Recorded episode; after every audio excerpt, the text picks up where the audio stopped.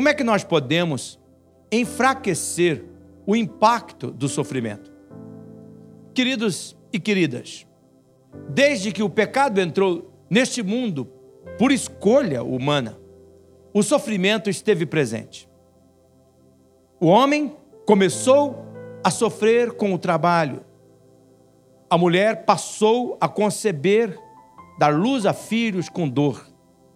A terra passou a sofrer pragas, não tinha antes.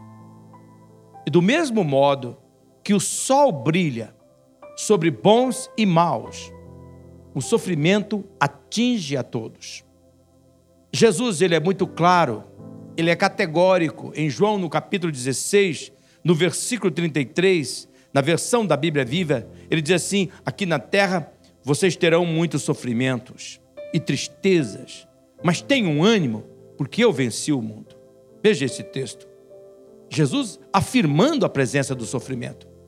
Queridos, em toda a história bíblica está claro que não só a pessoa má sofre, mas o justo também padece, o justo também sofre. Tanto é verdade que o próprio Filho de Deus sofreu neste mundo. O fato é que o sofrimento faz parte deste lado da eternidade marcado pela presença do pecado. Eu posso dizer a vocês que o pecado é sinônimo de sofrimento. Todavia, o sofrimento nas mãos de Deus se torna escola de oportunidades divinas. Eu oro neste momento para que o Espírito Santo dê revelação desta verdade a você.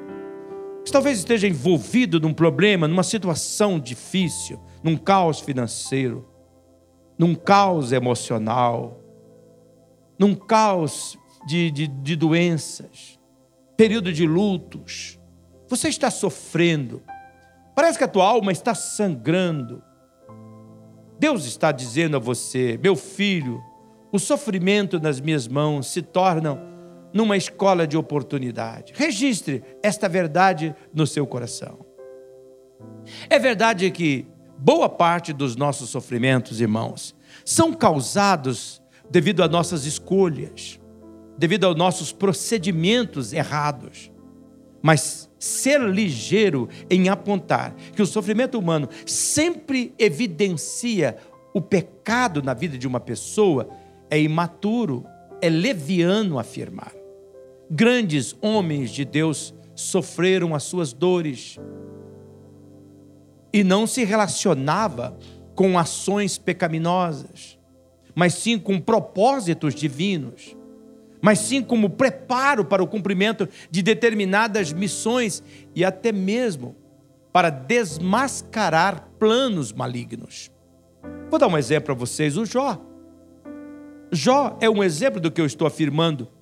A Bíblia apresenta Jó como o homem sinônimo de sofrimento e de paciência. Ele mesmo afirma que os sofrimentos dele não eram produtos do pecado. E nós vemos, meus irmãos, com muita clareza na Bíblia, ela afirmar que depois de perder filhos, que depois de perder riquezas, depois de perder a própria esposa, Jó se manteve puro. Quando sua esposa o desprezou, veja que qual foi a resposta de Jó a ela. E note o que a história bíblica registrou no capítulo 2, no versículo 10. Jó disse assim: Você fala como uma insensata. Aceitaremos o bem dado por Deus e não o mal? E tudo isso Jó não pecou. Olhe para esse texto, por favor. Olhe para esse texto. Veja que Jó afirma que na vida das pessoas pode vir o bem e o mal. Essa é uma realidade a todos. E veja que o registro histórico afirma que os sofrimentos não eram produtos de pecado na vida de Jó. Então eu preciso repetir a você: o sofrimento nas mãos de Deus, eles se tornam em oportunidades divinas, em escolas, em escola aonde as oportunidades de Deus fluem. Isso é tanto verdade que até os amigos de Jó, eles tiveram que reconhecer esse fato, como nós vemos no capítulo 36, no versículo 10. Eles disseram assim: além disto, através do sofrimento, Deus ensina os justos a deixarem de lado a desobediência. O que nós estamos vendo nesse texto aqui? Talvez você não perceba, mas Deus está dando serventia à escola do sofrimento na sua vida. Deus dá serventia ao nosso sofrimento neste lado da eternidade.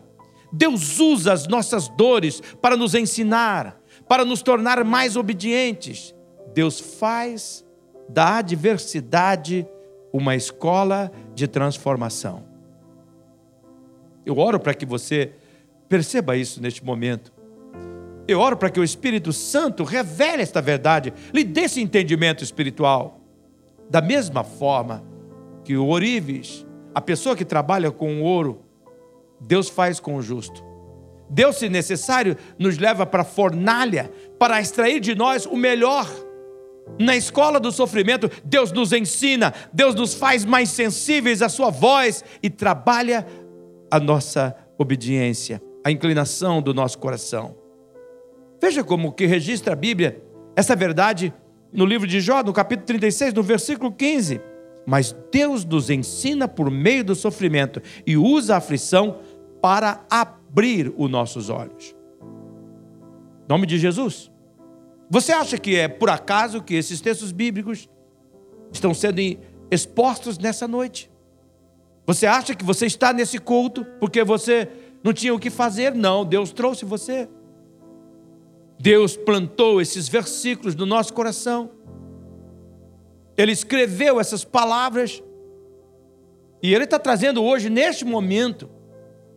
E o texto é claro: Deus nos ensina por meio do sofrimento. E Ele usa a aflição para abrir os nossos olhos. Deus está querendo abrir os seus olhos do quê? É assim que Deus age, livrando o sofredor pelo próprio sofrimento. Deus age fazendo o pecador acordar para a realidade através daquilo que nesse lado da eternidade é chamado de padecimento. Deus espera que você não se torne uma pessoa que ame o sofrimento, mas Deus deseja que você abrace o seu sofrimento com a mesma postura que o fez Jó, abraçando a sua dor. Deus espera que você acredite que Ele nunca fará nada de mal a você. Deus espera que você acredite que Ele nunca deixará de te amar. Deus espera que você acredite que Ele nunca perderá o controle de nada sobre você. Deus espera que você acredite que Ele tem os planos melhores para a sua vida. Deus espera que você acredite que Ele age na dor e no sofrimento, transformando ela em algo tremendo e abençoador para a sua vida que agora talvez você não consegue ver. Mas o que devemos fazer quando a força do sofrimento se mover contra nós? Nós devemos abrir o nosso assunto com Deus. Nós devemos levar as nossas dores a Deus, ao altar do Senhor. A Bíblia afirma que Deus ouve quando nós oramos no nosso sofrimento. Ele ouve e ele age. Olha o que está escrito no Salmo 34, no versículo 19: o justo passa dor, o, o justo passa por muitas adversidades, mas o Senhor o livra de todas. Vamos ler de novo. Veja, o justo passa por muitas adversidades, mas o Todo-Poderoso, o Senhor, ele o livra de todas. Esse texto ele está trazendo revelação aqui para nós. Ele afirma que uma pessoa que crê, ela passa por muitas adversidades. Ela sofre como todas as outras pessoas.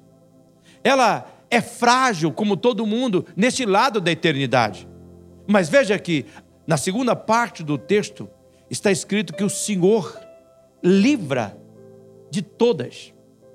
E aqui deixa eu dizer a você, fazer uma colocação que eu entendo hoje, que eu tenho entendimento espiritual disto hoje. Eu acredito que esse livra de todas essas tribulações é que Deus estabelece limite para o alcance do sofrimento, uma vez que o texto indica que ele, a pessoa passa por muitas adversidades. Veja, o justo passa por muitas adversidades. Ele passa por muitas dores. Mas o Senhor a livra de todas. O Senhor, não é que o Senhor poupa dele passar por aquela dor, dele passar por aquela adversidade, mas que na dor, na adversidade, Deus enfraquece o impacto negativo daquele mal, daquele sofrimento. Eu vejo que a Bíblia coloca esse fato de uma forma bem clara, como nós vemos em 1 Coríntios, no capítulo 10, no versículo 13. E eu quero ler esse texto, usando a versão da Bíblia Mensagem, que é muito clara para o nosso entendimento. É dizer assim: nenhuma provação, nenhum teste que surge no caminho de vocês é maior que vocês podem enfrentar. Tudo que vocês precisam lembrar é que Deus não deixará que fracassem. Olhe para esse versículo. Olhe para esse texto da palavra de Deus. Esse é um texto que você precisa considerar. Você tem que meditar, memorizar, trazer na sua memória a cada dia, a cada manhã. Deus está dizendo para você, meu servo, minha serva, nenhuma provação, nenhum teste que vai surgir no seu caminho será maior daquilo que você pode enfrentar. Tudo que você precisa lembrar é que eu não vou deixar que você fracasse, eu vou minimizar o impacto do sofrimento. Olhe bem para essa parte do versículo: Deus não deixará que fracassem. Agora veja a parte final do texto. Na parte final do texto diz assim: Deus nunca permitirá que sejam pressionados além do limite, mas estará sempre com vocês para ajudá-los a vencer a tentação. Veja que esse texto está dizendo, olhe para essas palavras em destaque. Deus limita o impacto do sofrimento.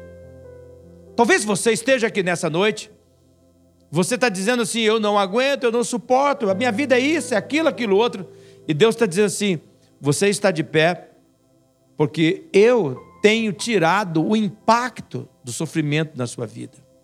Eu tenho enfraquecido esse impacto. Talvez você está dizendo assim: eu não sei como é que eu tenho suportado tudo isso. Onde é que está Deus? Deus está exatamente aí. É por isso que você chegou até aqui porque o cuidado do Senhor, porque a mão do Senhor te trouxe até aqui. Mas uma coisa eu tenho que dizer: é verdade que ele enfraquece o impacto do sofrimento, mas ele exige também, ao mesmo tempo, determinadas posturas de nós. E é nesse ponto que eu desejo apresentar a vocês, nessas próximas duas mensagens, o que eu tenho aprendido nesse ano eu quase que não posso falar só desse ano, sabe? Porque as minhas tribulações começaram em 2019, antes do início da pandemia. A descoberta de um câncer. E depois, 2020. 2019, a descoberta de um câncer, mais para frente a, o Covid, esse ano a cirurgia e tantas outras coisas que nós temos que enfrentar. Eu quero mostrar para vocês o que eu tenho aprendido e essas posturas que nós temos que adotar. Primeiro, nós enfraquecemos o impacto do sofrimento quando nós remodelamos as nossas expectativas. Você está sofrendo? Deus está dizendo para você hoje: remodele as suas expectativas. Uma das grandes tragédias das pessoas é não se preparar para sofrer. Não, eu não estou falando errado. As pessoas não se preparam para sofrer. Todo mundo acha que precisa estar pronto para o prazer, mas poucos estão conscientes da necessidade de se prepararem para sofrer. Você já pensou nisso? Mas, pastor, pelo amor de Deus, é muito negativo o negócio. Não, não, não, é verdade. Você já tirou um tempo para pensar como é que eu vou enfrentar quando eu estiver sofrendo? Como é que eu vou enfrentar meu sofrimento? Preste atenção. Se neste mundo, como afirmou Jesus, nós haveríamos de sofrer, portanto, nós deveríamos remodelar a nossa expectativa nesse lado da eternidade para nos preparar para os possíveis sofrimentos, contratempos, adversidades, tempestades, maldades humanas, ruindade deste mundo. Veja, meus irmãos, como é que a Bíblia trabalha isso e a gente parece não ver que nós temos que nos preparar para o sofrimento.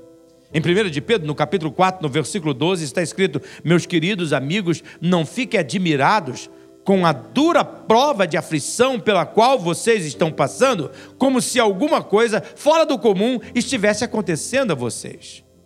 Olhe para esse texto. Como esse texto, com clareza, está falando sobre essa questão de nós nos prepararmos para o sofrimento. Quando ele chegar na nossa vida, não é que ele é, pode chegar, é ele vai chegar. Veja que esse texto é claro. Já que o sofrimento é uma realidade, nós não deveríamos ficar apavorados com as provas da vida. Nós não deveríamos ficar estranhando as adversidades da vida, mas nós deveríamos nos preparar para adotar uma devida atitude quando as adversidades chegassem a nós. Adversidades pode gerar dor física, nós temos que preparar para isso. Adversidade pode gerar dor emocional, nós precisamos saber disto. Nós temos que remodelar a nossa expectativa. Não dá para enfrentar um período negativo e ruim sem que a gente remodele a nossa expectativa sobre isto. Neste mundo tem doenças? Tem. O que é que nós temos que fazer? Nós temos que remodelar a nossa expectativa. Nós não deveríamos ficar assustados quando diz: Ó, oh, rapaz, você está com um probleminha ali, está com um cálculo renal, ou você está com um problema no estômago, olha, você tem o coração deu umas batidinhas fora do compasso. Olha, tem uma coisa que nós temos que investigar. Você não deveria entrar em pânico? Você já deveria ter parado para pensar e remodelar as suas expectativas. Eu não sei como é que eu vou fazer, pastorino. Você não devia entrar em desespero quando o médico diz assim: Eu vou ter que internar você. Quando eu fiquei com Covid, tinha um médico lá que dizia assim para mim assim, acho que foi o doutor Lucas do São Marcos. Diz assim: ó, o senhor vai para casa, pega as tuas roupas e volta que o senhor vai ficar internado. falei, mas não vou mesmo. Mas não vou de jeito nenhum. E eu já comecei a pensar naqueles negócios quando estava com Covid, com aqueles tubos, aquelas coisas todas que a televisão fez questão de traumatizar a gente, de criar apavoramento na gente. Para que tudo quanto é coisa ficasse assustado. Para eu comecei a pensar naquilo. Aí quando eu estava no caminho, o Espírito Santo me repreendeu, cara, que, que fé é essa? Se eu estou cuidando de você eu não estou cuidando? Eu, eu tive que rever. Você tem que pensar nisso. Se um dia eu ficar doente, se eu precisar de um médico, se eu ficar do hospital, precisar de uma cirurgia, eu vou correr? Eu vou me desesperar? Não, eu tenho que pensar. Eu tenho que remodelar a minha expectativa. Se eu estou doente, isso envolve o quê? Envolve sofrimento. Isso envolve dor. Se eu estou enfermo, envolve a necessidade, eu tenho que ir para um hospital. Se eu vou ficar internado, envolve essa questão. Eu vou ter que ter injeções. Vou tomar injeção, soro. O que, é que eu estou querendo dizer? Se na vida tem sofrimento, você tem que remodelar as suas expectativas para que essas coisas não te peguem, não te joguem, não te prostem no chão, não te desespere, não leve você a ficar apavorado, doente da alma, das emoções. Calma! Isso faz parte desse lado da eternidade. Remodele essas expectativas. Como eu disse, desde 2019 eu tenho vivido um momento especial de Deus da minha vida. A descoberta de um câncer, a contaminação da Covid, uma cirurgia para retirar o câncer, o afastamento das minhas atividades que eu amo fazer, pouco a pouco. E eu fui percebendo, meus irmãos, que eu precisava alinhar as minhas expectativas com a realidade, coisa que eu precisava olhar como naturalidade, como por exemplo, eu iria precisar fazer exames que eu não gostava, eu iria precisar ficar internado, eu iria fazer uma grande cirurgia, eu iria para ficar numa UTI, quem sabe algumas horas, eu teria que ficar, quem sabe, com uma sonda por algum tempo, eu precisaria me submeter a coisas que os médicos iam exigir de mim, que as enfermeiras exigiam de mim, eu ia precisar de cuidado, eu sofreria dor como você percebe, quando nós alinhamos as nossas expectativas, nós minimizamos o impacto da dor, do sofrimento. Você entra sabendo, manda fazer uma tomografia, me leva, deita nessa sala gelada.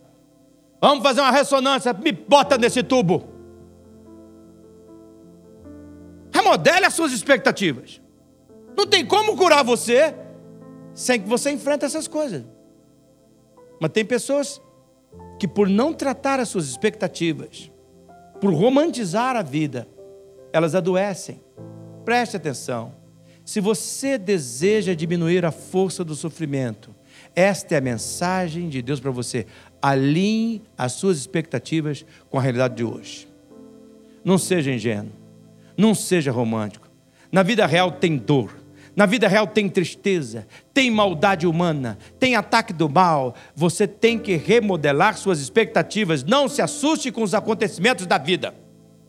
Remodele as suas expectativas. Não tem como. Mas aquele trabalho, pelo pastor, eu achei que amava aquele trabalho, mas aquele trabalho, aquele homem é um cão. Fala para Deus, ora, pastor, para Deus tirar aquela pessoa. Meu irmão, não é tirar a pessoa, é mudar teu coração. Remodele as expectativas. Deus plantou você neste lugar para florescer. Não tem só coisa boa, tem dificuldade, tem luta. Você estava desempregado, você pensava, eu vou levantar, eu vou trabalhar, que coisa maravilhosa. Muito bem, levanta, mas tem dia que dá preguiça, tem dia que está frio, tem dia que a cama parece segura a gente, e quando a gente pode ficar na cama, parece que ela expulsa a gente. Você tem que remodelar as suas expectativas da vida. Não são as pessoas que vão mudar, e nem a realidade do entorno. É dentro de você que tem que vai modular.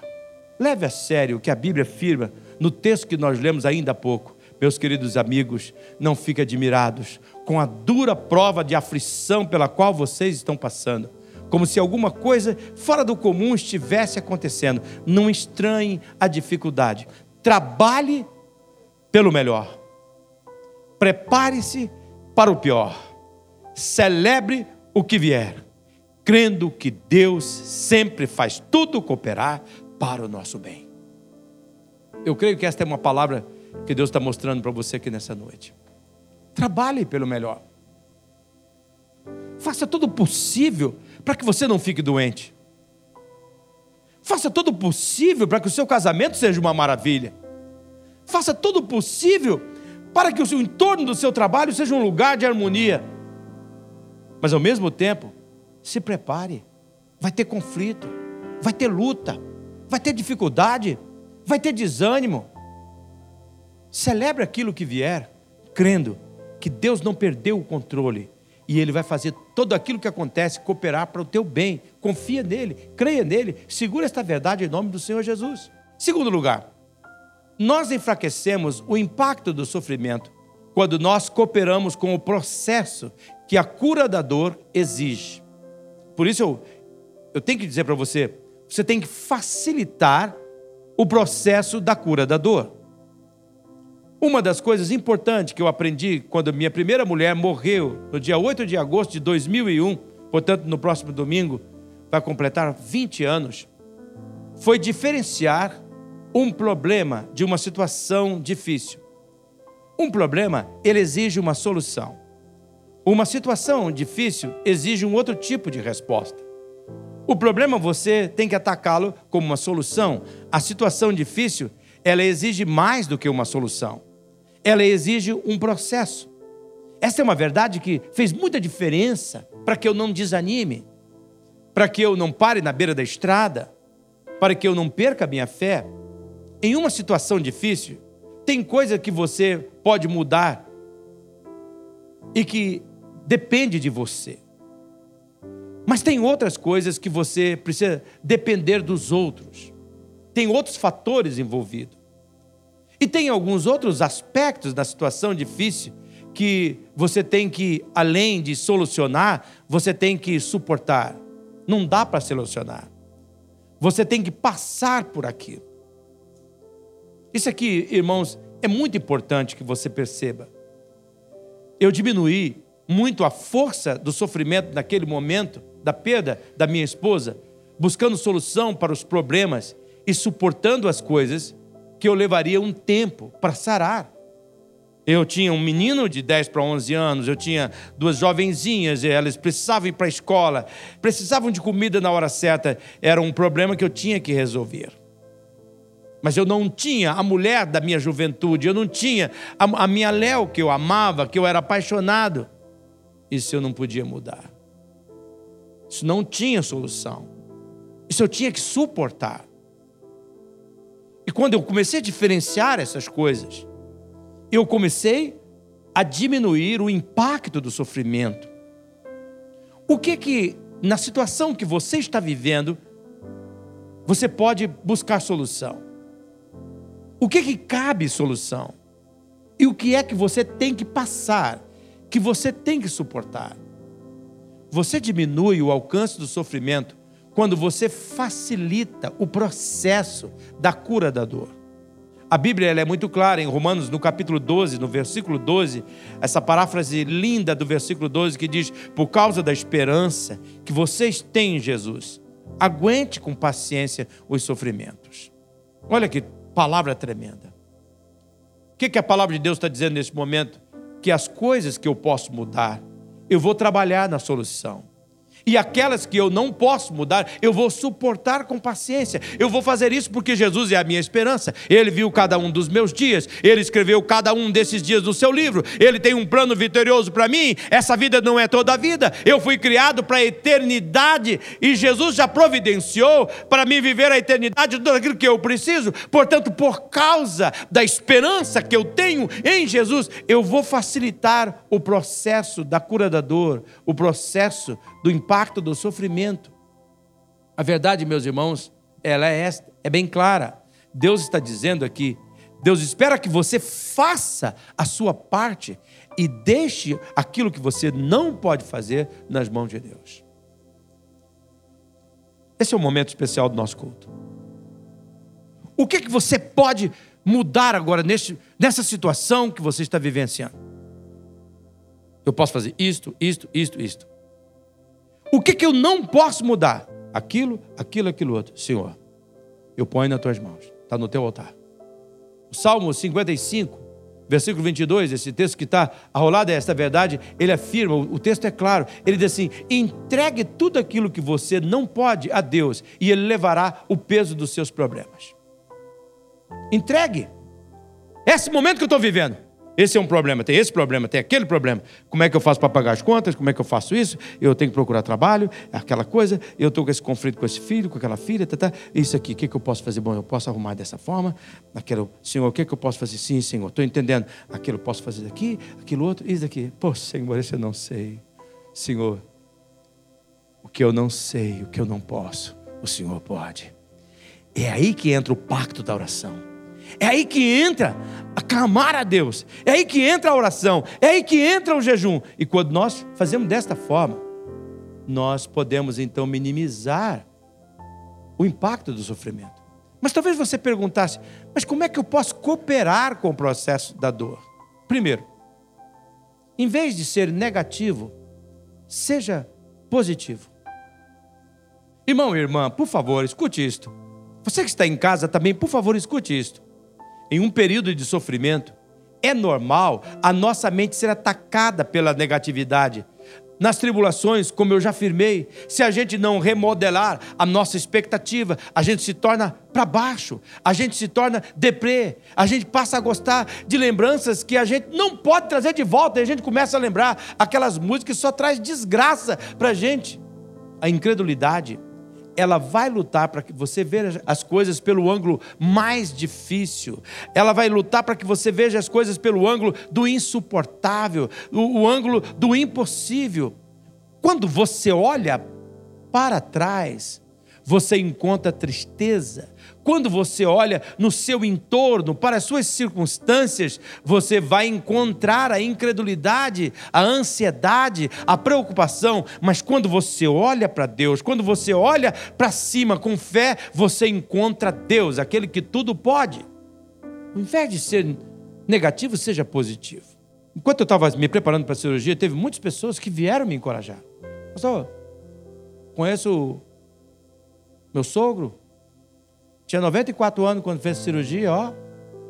Viveu. Não, ele ficou com um probleminha assim, mas pastor, o que vale a vida.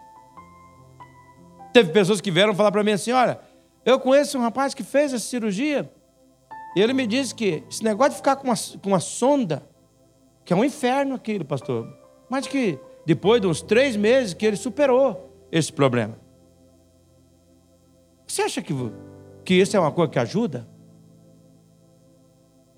Para uma pessoa que vai passar por uma cirurgia? Para uma pessoa que vai passar por um problema? Muitas pessoas que, com o intuito de querer ajudar as determinadas pessoas, ao invés de ser positivo, são negativas. Se você quer cooperar no processo da dor, ao invés de você ficar pensando negativo, naqueles quadros negativos, naquelas falas negativas, pensa no fato que Deus fez você, que Ele tem teus dias e que nada que seja ruim, que Deus não pode agir no teu benefício, vai acontecer. Crê nisso. Escolha pensar e agir de forma positiva. Por isso, em segundo lugar, para você cooperar com o processo da dor, em vez de ser hostil, seja amável. Vi isso no hospital e tenho visto isso na minha experiência de 43 anos de pastoreio. Que porque elas estão sofrendo, elas acham que todo mundo tem que sofrer. Porque você está sofrendo, isso não lhe dá o direito de fazer as pessoas ao seu redor sofrer com você, viver o inferno. Mas você tem que me entender porque eu estou passando por um quadro assim. Não, você está passando por esse quadro assim. Mas você não tem que fazer que a outra pessoa passe com você. Eu vi isso muito no cuidado da minha esposa. A minha japonesa, a minha esposa, a Sueli Maquino, que mulher maravilhosa que é essa mulher. Que amor, como que Deus me colocou anjos nesse período entre esses anjos está aqui o doutor Antônio Marcos, que tem sido uma pessoa tão querida, um anjo da minha vida. Mas o fato de eu estar sofrendo não me dá o direito de ser hostil com as pessoas, de perder o amor pelas pessoas. Talvez você está aqui hoje, as portas estão fechando para a tua vida, não por causa do momento que está passando, mas da hostilidade em que você está permitindo que o teu sofrimento cause para cooperar com a cura da dor do teu sofrimento, é hora de você demonstrar amor. Seu sofrimento não é uma autorização para você fazer o outro sentirem mal. As pessoas que estão do seu lado não são responsáveis por sua dor. Por isso, escolha falar de forma amorosa. Dê atenção e valor ao texto de Romanos, capítulo 12, versículo 12, que diz: Na tribulação, seja paciente. Estava no hospital, tinha passado por uma cirurgia. Eu já tinha entendido que tinha ido ali para de fato fazer meu ministério de conselheiro, de motivador de pessoas.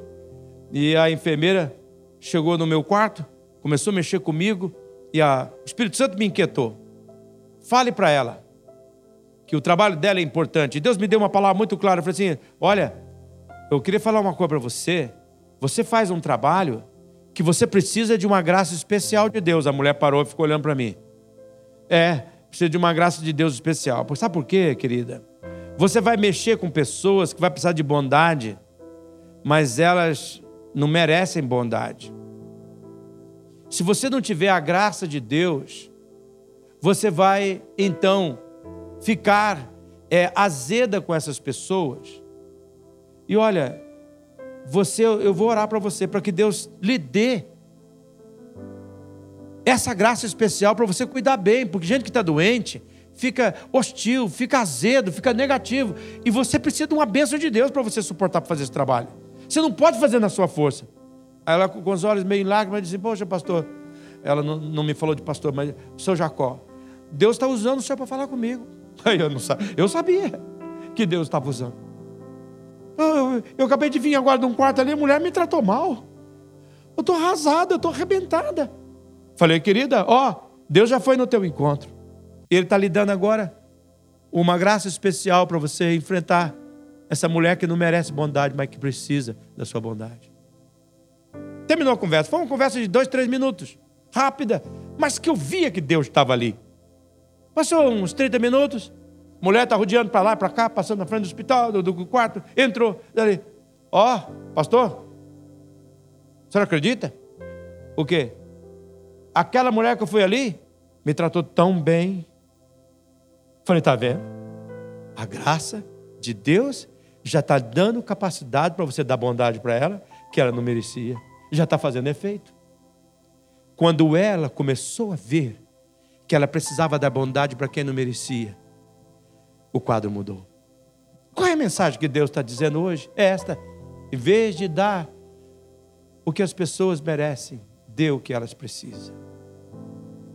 Quem sabe o teu cônjuge hoje merece isto, aquilo, aquilo outro. Quem sabe aquele colega de trabalho merece aquilo, aquilo, aquilo outro. Deus está dizendo: troca isso por aquilo que elas precisam. Não é o que você precisa, mas o que, que elas precisam. O que, que elas necessitam. Pessoas em adversidade sofrem, mas pessoas que cuidam de gente que sofre, sofrem um pouco mais. É difícil cuidar de quem está sofrendo. Você está passando por um momento difícil? É mais difícil para as pessoas que estão ao seu lado. É terrível cuidar de uma pessoa chata, que vive negativa, que abre a boca apenas para se queixar. É terrível conviver com alguém que espera que todo o amor seja derramado sobre ela, enquanto ela apenas destila hostilidade e ingratidão. Por isso, facilite a ajuda das pessoas nos períodos difíceis. Facilite o processo de cura. A paciente da história que contei, ela não precisava tratar mal a enfermeira que ela cuidava. E a enfermeira não precisava dar àquela senhora o que ela merecia. Ela precisava dar o que ela precisava. Pensa comigo aqui hoje. Olhe para esse entorno de tristeza, de depressão, de cura que você precisa. A solução de Deus para a nossa vida não está fora, ela está dentro. Deus, muitas vezes, ele precisa. Eu vou usar algumas, uma expressão agora para tentar. Às vezes, ele precisa armar um circo, um cenário, aonde ele vai nos pôr. E ali ele vai clarificar as coisas que nós precisamos para experimentar aquilo que Deus está querendo fazer. Ele vai diminuir o impacto da dor. O justo passa por muitas adversidades, mas o Senhor é livre de todas. Essa palavra é tua, é para você aqui nessa noite. Você está passando por adversidade, está passando por batalhas, por sofrimentos, por dores, por angústias, um período de luta. Passa, passa mesmo. Mas aqui diz: o Senhor o livra. Não é que ele impede que você passe, mas ele passa com você. Ele vai diminuir o impacto do sofrimento. Mas você tem que refazer as suas expectativas. Você tem que cooperar nesse processo. Eu quero que você feche os seus olhos neste momento. Com seus olhos fechados, cabeça curvada. Eu quero dizer para você que as essas duas lições que eu estou aprendendo e as outras que vou apresentar na próxima semana. Mas nessa noite, eu tive que rever as minhas expectativas. Não, Jacó, esse momento não é pior do que você já viveu. É um momento especial que eu estou dando a você, Jacó. Remodele as suas expectativas. Você achou que com 63 anos, 64 anos, você poderia, quem sabe, morar alguns meses perto de alguns pescadores, fazer algumas viagens? E eu disse não para essas coisas todas, Jacó. Mas, Jacó, eu não deixei você sozinho. Tem dificuldade, tem luta. Mas, Jacó, olha, acredita, você vai passar por todas. Eu vou diminuir o impacto do sofrimento. E o sofrimento vai ser uma ferramenta de bênção, de transformação na sua vida. Jacó, coopere com esse processo, com esse momento. Você é barro, eu sou olheiro. Eu amo você e nunca vou abandonar você. Pai, revela esta verdade. É o que eu peço em nome do Pai, do Filho e do Espírito Santo. Missionária Central de Maringá